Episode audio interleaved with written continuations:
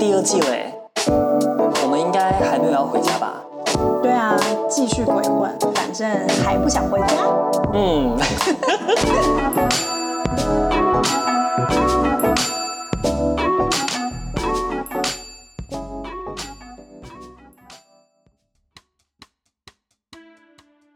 哇，要过新年了，咚咚咚锵！我们来回顾一下我们去年的一些人生大事吧。首先，我觉得 Queena 的大事就是离 我们最近。你可以讲一下你有了什么大决定？我要结婚了啊？没有啦，我离职了啦！听众应该想说，哦，那听起来不怎么样。这也没人在乎啦。听众想说，你有工作哦，就不确定到底是有没有男朋友，还是有没有工作。嗯，对，就是我在年底的时候就离职了。嗯、其实大家都觉得我还蛮疯的，因为大家都觉得你再撑一下，不就可以有年终？对，有奖金，有季度奖金，还有年终。对，然后但我就我在天啦。而且你这个公司还是二进二离的状态。对，因为我同一家公司，我两度进去，然后两度离职。嗯，那势必是想得很清楚了吧？对，就真的是一个不回头的决定，就是也无法回头。其实，其实，嗯，伦理上来说也无法回头。对啊，因为但主要其实是因为太不快乐了。嗯，这种不快乐的程度呢，是我这辈子没有想过。虽然我一直是一个很悲观的人，嗯，但是我我我又是属于那种脑子转换很快的，尤其是那种我、嗯、我最出名的事迹就是我只要睡一个觉，我就是什么就会都会忘记那种，就这种不快乐的情绪什么都真的，我真的就是马上从从、嗯、零开始，因为。我之前只要是任何遇到任何不快乐的事情，我真的就是马上去睡觉了。就算如果今天在工作工作到一半觉得真的太不快乐，我就会请假回来睡觉。我说真的，我以为是可以马上睡着。开会的时候，我也，客户讲了很白痴的话，你就直接睡着。对，我真的这是我的一个超能力，就是我其实我跟我妈都还蛮以这件事情为荣的。因为我就是在一个很悲伤的人的身身上，还可以很悲观的人身上，还有这样的一个美好特质。嗯，所以我一直都觉得这件事情是让我平衡我自己的一个防身的保护自己的一个一个很大的特质。但后来因为我在这份工作里面居然能够睡觉没有用，对，不快乐到而且还睡不着。还会失眠那种，然后呢，我起床就是第一件事就是先流眼泪，不是那种啜泣那种，而是那种就是眼睛就是湿的，就是会觉得悲从中来的感觉，嗯、一起来就在哭哦。对，哈，就很触眉头的一点。对啊，对。然后后来是因为我不是去年中底去了那个欧洲一趟嘛，嗯，然后因为那时候见的朋友就是都是认识比较久的朋友，所以可能也觉得比较安心吧。嗯、然后在那段过程之中，就是哎。想起来就是哎，以前的自己的那个状态，嗯，然后有自己可以掌控的部分，然后可以更更平衡的状态这样子，嗯，然后也意识到说，哎，就是生活就是有不同的过法，嗯，对，因为那在那边的时候，其实就跟朋友们就是好好的聊天嘛，那聊天的话，发现说，哎，大家都各自有各自的一个发展跟一个选择，然后觉得，哎，其实就是有这样的多元性，然后，嗯，所以就回来之后就决定。嗯，离职。因为从我自己的角度来看的话，我发现你在状态好跟不好的时候，真的差非常多。就你讲的话也会完全不一样。就是你，你还记得，可能我们在你之前不快乐的时候，我们可能讨论一些事情的时候，你看事情的方式就会觉得说，他就是只能这样子，你就会接受他，他就是只能这么不好。但你可能开始就是放松一点，开拓一点，甚至你离职之后，你就会觉得说。这些事情是也可以去做坚持的，这些事情是也可以有不同解法的。就你会突然有一种新的一个样子，我想说，这才是你。对，因为我其实悲观归悲观，但也没有到那么消极。嗯、其实不是那么消极的人，不是消极。对，但是你把自己放在不快乐的环境里，你就会越来越消极。没错。嗯，我我觉得，哎，离职是一个还蛮好的事情，但是必须说，我觉得我们。就是 Queena 做这些事情，我感觉起来也不会是一个什么太冲动的决定，反而是下定决心了。嗯，我有点像是看看透了，嗯，就是好，我我已经毫无悬念，嗯，就没有什么遗憾啊，或者说啊，会不会？因为我前面其实也一直告诉我自己说，呃，大概在二二年的时候，二二年底也是公司发生一件事情，然后我一直告诉我自己说，再撑下去。然后给自己一个时间的一个门槛，嗯，例如说，哎，我只要过了这一年的农历年，然后我再过下一个 campaign 做完六月，然后就一直给自己就说，哎，我只要过了之后，哎，我好像自己给自己一些肯定，就是哎，好像比较还蛮成熟的，有没有？嗯、我撑过去了，然后心情会不好了，这样对。但后来发现根本没有，已经已经到了一个无可挽救的一个地步的时候，就撑过了，反而觉得也没有那个成就感在啊。对，然后只是撑什么？反而会觉得说啊，活下来了。哦，就是那种苟延残喘的感觉，嗯，然后我就觉得，哎、欸，这其实根本不是我的本意呀、啊，嗯，怎么搞成这个样子了？嗯、对。对，然后之前就一度会自我定义为纸吸管的人格，就是你说很烂的那种吸管吗？对，就是呢不被需要、不被喜欢，对吧？没有人想用纸吸管，然后呢工作做不好，因为呢，在工作超过五分钟它就要粘掉，对呀、啊，就插在饮料里，它马上就差不多就要死了，干超烂，对，所以呢，我之前。一直就是把自己看作是纸吸管，哇，就只是感觉比较环保一点。对，但是环保之外也没有人 get 到那个点，大家反而会更讨厌它。对，因为被迫使用就会更生气这种状态。对，对啊。但后来现在就是会觉得说，嗯，因为其实我之前属于大家都会朋友们在听完我，就是有时候。在聊天什么都说啊，你对自己太严格啦，太严厉啦什么的。嗯，然后我现在有以前我真的不感觉，我会觉得说我我 get 不到你们的点，嗯，为什么要这么说？因为没有办法很客观的看自己嘛。嗯，那但现在就是比较解脱之后，然后发现说确实就真的不用对自己太严苛。嗯，然后给自己多一点的时间跟爱护，把自己当成那种很稀释，像大大熊猫吧。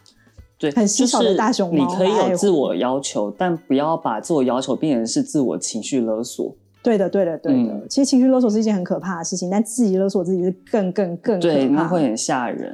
对，然后再发现说，哎，其实我有很多的东西是可以 giving，可以付出的。嗯。然后透过这些付出，然后再慢慢一点一点把自己的自信心啊，还有一些成就感再、嗯、重新建立好，拼回来的 Put yourself together。对，然后到现在就是。嗯，重塑自我的状态，对，还在重塑一半啦，哈哈。哎，都听到这边了，不管你是在家还是跟我们一样还不想回家，记得帮我们订阅、分享、分享、分享、分享，赞啊！然后，如果今天换作是我的话，其实我在工作上也有一个不回头的决定，因为其实我一直以来都是那种没有。裸辞过的时候，我一直都是找好下一家，嗯、然后从这一家淡出，然后到新工作这样子。我在二三年年初的时候，才真的去做了第一次的裸辞，而且是老板也不希望我走的那个状态。但是呢，那时候，呃，其实我觉得大家在做一件事情的时候，或者大家有一个目标在追寻的时候，都一定会觉得说，好，我如果达到目标的话，我一定要有什么样的成就出来，要很明显的一个东西。呃，去给自己作为一个里程碑嘛。但我觉得你只要做到了，那就是做到了，不用一直觉得说他要有多大的呃回报或什么。你要做的只是想证明自己，你不用活在别人的那个肯定里面。因为像其实我之前的那个老板，他比较会去 PUA 别人，嗯，甚至说你做的很好，他也会觉得说，哦，这个东西因为不是出自他手。他就会讲一些很莫名其妙的话去贬低你，可能他也是，他是嫉妒啦，我觉得他是嫉妒，我觉得有可能啦，嗯、我觉得他也可能是希望员工不要太就是狂妄，但是适时的鼓励，我觉得一般老外都做得到吧。如果你做的事情让人家已经有感觉，甚至所有员工都觉得你有点小心眼的时候，那。对，确实就不好。但我那时候就在这样的一个状态里面，不断在跟他碰撞，然后不断的帮他赢赢得项目。到最后，我就觉得说，哇，我觉得好烦哦。然后，甚至他最后还跟我说了一些话，就觉得说，你去其他地方一定不会比较快乐，而且大家都想跟我们一样做这些有趣的事情。但我就说我不要，嗯，我不想这样子。对。然后他就更不爽我了。嗯嗯嗯。然后我那时候就突然想到。当时的对话就很像是穿着 Prada 的恶魔，最后那个 Miranda 不是跟，Anne 说：“哦，嗯、大家都想变得跟我们一样。你看五光十色的世界，谁不喜欢？”嗯，然后 Anne 就说：“可是我不想变得跟你一样。”结果 Miranda 就说：“你已经做了很多事情，去变成快跟我一样的状态了。”的路上，然后那时候 Anne 就突然醒了之后，就觉得说：“那我不要了，我就把我就要离开了。”于是他就把手机丢到那个许愿池里面，许了一个愿，就是老娘不回来了，老娘不回家。对，我那时候就很像也是。做了这样的事情，然后会觉得哇，突然就豁然开朗，然后会觉得你其实走出了这个状态之后，你反而会更舒服，跟更好，就把自己远离这些不好的状态，就像刚刚 Queena 说的一样。嗯嗯。哎、欸，我有听过另外一个，最近听到另外一个冲动的故事，我觉得有有一点点有点扯。就是我自己是有点没办法去判断这件事情到底是什么样的价值观跟什么样的态度。就我有一个工作上的朋友，嗯，对，他就是其他品牌的这样，然后我们很常聊天，就是互相交流一下新的资讯动态等等，嗯嗯。然后就是 某一天我们吃饭了，因为我们其实都不会聊得很深很深，嗯，然后他那天就突然就跟我问我说：“哎，我有没有交往对象？”他要变女同志了吗？不是，我也以为他要跟我告白，没有啦。然后。我就想说，因为我其实对这种问题，我一贯的回答就是都没有这样子。然后就算有约会，我也会都说没有，因为我不想要再延伸这些话题。然后他后来就直接跟我说，他说不要轻易结婚。然后我就吓到，我想说，嗯，就是啊，他年纪跟我差不多，嗯，对。然后他可是他小我一点点，所以大概三十三岁左右，嗯。然后我就想说，是。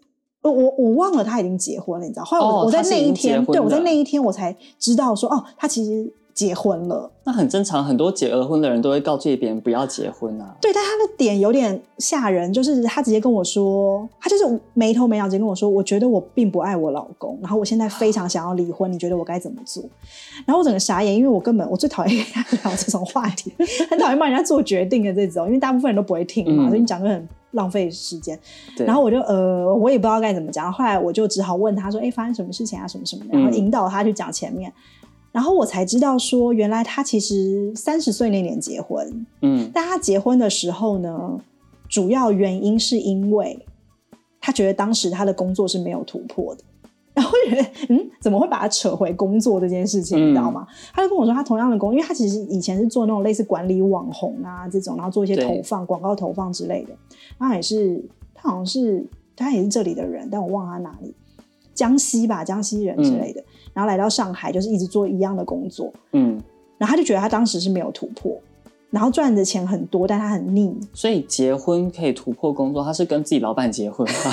没有，然后。他当下，因为他跟那个男生已经交往了五年了，那那个时候已经交往五年了，哦、对，他就觉得说那就结婚吧。然后重点是，大陆不是经常比较早婚嘛，然后都是会有那个爸妈妈会催，会催啊、或者他父母亲，就是对方父母亲都没有。他说完全没有人催他，他爸妈也根本觉得无所谓，嗯、因为他爸妈相相对比较开明一点。然后男方的爸妈是上海，就是男生上海人，然后也。没有，到至今都还没有催他们生小孩。哦，就是就是很，其实他并没有，他完全没有压力，他完全没有压力。然后，但是他觉得说，好像工作没有突破，他就应该要就是做点别的事情来让啊，他觉得结婚可能是一个解套，对就是身份换了之后，说不定会有不同的思维思路，然后什么什么之类的，他就结婚了，然后决决定的非常仓促，然后还甚至那时候还催她老公，就是赶紧办一办。嗯。嗯，然后办完之后呢，你就以为一切会好嘛，然后就还到现在三年过三年多过后，他的工作他自己觉得他还是被困住的状态。嗯，然后所以他的意思意思就有点像是说，哎，我原来选了这条路，然后我可是我觉得是没有没有解决我的问题，所以我不要了。居然是这样子。对，然后我就非常非常的震惊，因为我觉得结婚生小孩这种事情好像不是拿来开玩笑的。哦，对。然后他就直接跟我说：“我想要离婚，我觉得可能会更好。我觉得可能会有，如果当初我没有结婚的话，可能我现在会更好的突破，说不定我就可以像之前一直想要开公司，然后我就能开很顺利。但她老公从来没有阻止她做任何事，她跟她老公是很好的那种。我觉得有可能，她如果现在离婚几年之后，她也会说早知道我不离婚。对对，我也这样跟她讲，我说你现在会有这样的心态，那你之后你三年后可能也会有一样的心态。对啊。”对，然后反正这件事情并没有解决她的问题，然后、哦、对，而且她重点是她跟她老公完全是还蛮自由开放的状态。那嗯，这好奇怪哦。对，而且她老公对她是完全的包容哎。那确实，她可能是真的有点太过于冲动，或真的没有想清楚。我觉得她没有想清楚。嗯。然后当初很冲动的结婚这件事情，就是我现在是至今仍然在我的，他已经跟我讲这样半年时间，然后至今在我也是脑子里一直是团迷。我觉得这是一个很奇怪的事情。嗯，我觉得或许结婚可能会对于生活有改变，然后对事业可能会有所改变，但是前提必须是你想清楚你结婚能够造成什么样的改变，你再去结，而不是你都没想清楚。对，他把这件事情是强关联在一起，你知道吗？对，但他必须要真的有。可以引起涟漪效应才有用啊！如果没有的话，你结了就没有用啊。对，就是好怪了。哦，啊，好啦，他加油。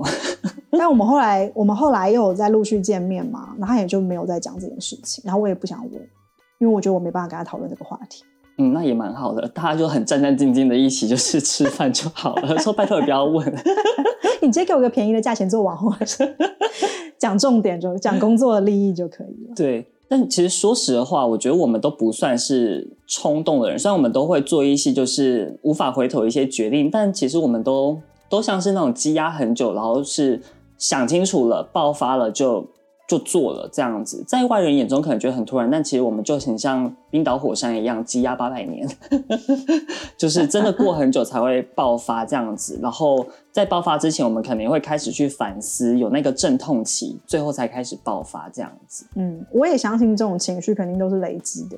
然后你中间你自己也会去自我治愈、啊，自自我去看这件事情，就是哎。欸真的有必要要走到那一步吗？对，会一直反问自己，就有需要吗？会不会其实待着会更好，或者是持续做现在目前的事情会更好？这样子，嗯，对，反正我们都是评估过，所以我们真的不算是很冲动的人。嗯，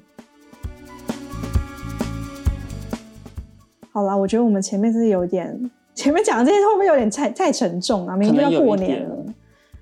好啦，你你平常也会有那种冲动消费吗？例如说在 在过年的时候冲动消费，双十一啊，或六幺八啊，冲动消费。哎、欸，其实我发现我还不算很会冲动消费耶、嗯。就是我很多时候，比如说双十一买东西，我可能就是购物车存很久，然后觉得说，哎、欸，有打折我就买。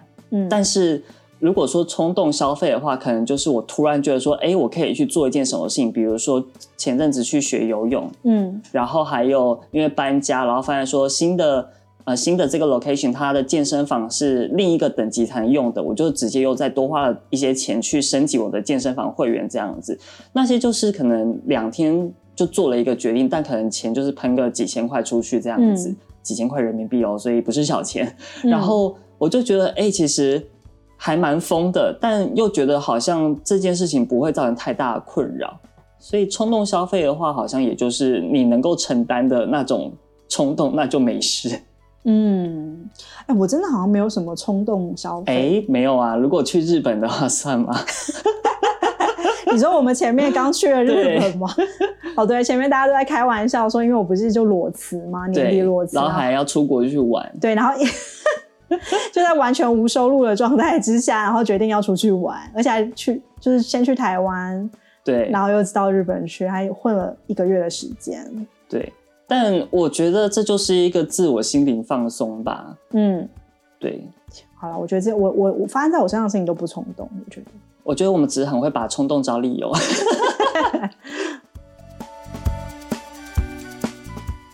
哎、欸，那新年你要不要？我们要不要不免俗的来个新希望？新年希希望吗？我想一下，我想当比格犬。你你要变比格犬吗？你的愿望是变比格犬吗？很冲动，真的是冲动。是要变成人形犬吗？我想要当比格犬。为什么？哦，其实比格犬就是 Snoopy 的 OK 的原型，所以很可爱。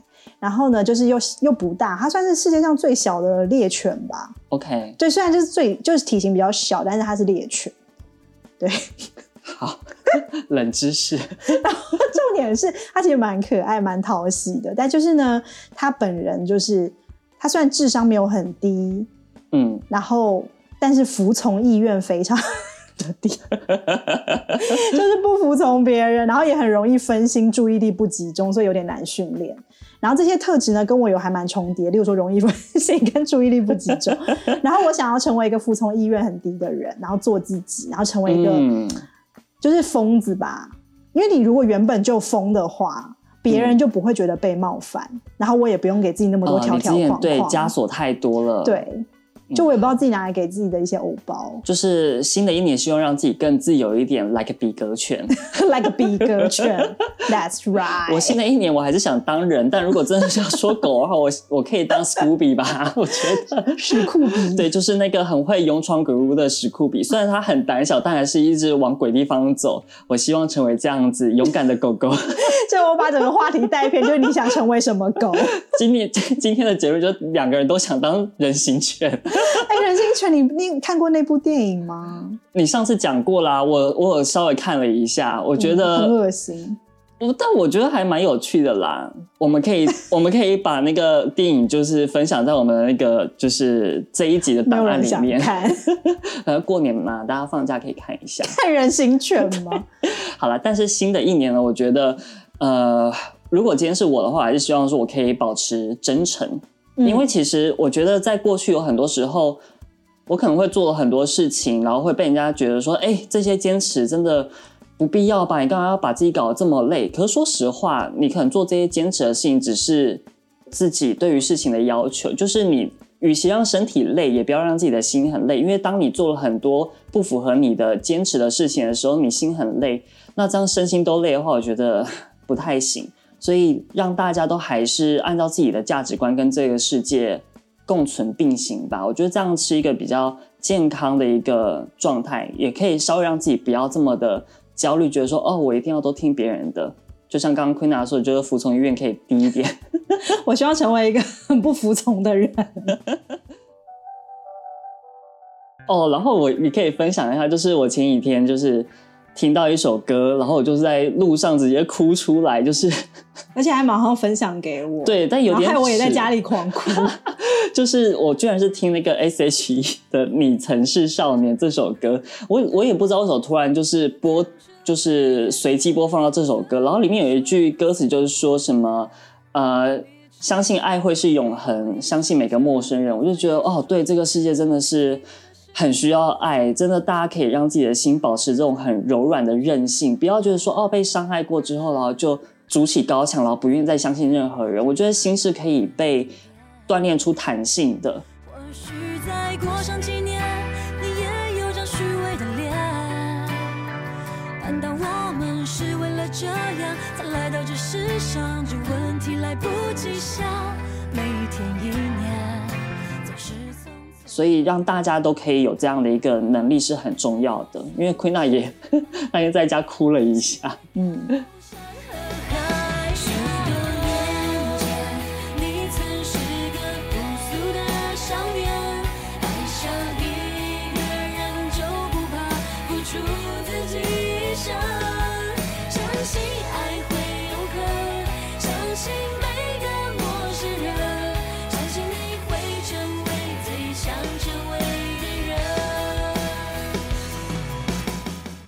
然后刚才前面不是讲到“爱会是永恒”这句歌词吗？还有什么持续相信每个陌生人？应该是去年底吧。然后我也是在那个 Hello Kitty，、嗯、就是那只 Hello Kitty，我们受邀去五十周年参加那五十周年的那个开展，对三丽鸥的活动。然后我们两个都去。然后我原本以为就是你知道不带脑子的去那边跟着唱唱跳跳，跟着酷企鹅唱唱跳跳。对。然后后来他们就是请 Hello Kitty 本人上来讲话的时候，然后就让他许愿嘛，因为算是他生日嘛，嗯、就许三个愿望。那他前面第一个就是要讲完，然后第二个愿望他就说。啊，希望大家都能活在充满爱的世界。然后我当场马上就是落泪。我那时候就突然没有很注意 Queena 到底发生什么，就突然哭，好像是被人家揍了，该不小心在跳舞的时候被酷企鹅打到之类的。对，他就哭了。我说这么感动吗？刚刚到底讲了什么话？其实我没有很仔细在听。对，然后我就觉得，虽然这是一句很呃有点 cliche 的话，嗯。但我真的觉得很难，对，很难啦，嗯、尤其是充满在我们这个年纪，你还要再去相信这件事情，嗯嗯，真的不容易。好啦，那就过了这个年，然后明天嘛，明天是那个然后除夕来什么的，嗯、然后反正我们就可以继续不回头的往前走喽。对，讲个吉祥话。呃，祝大家今年都可以很容易，容易，容易哦。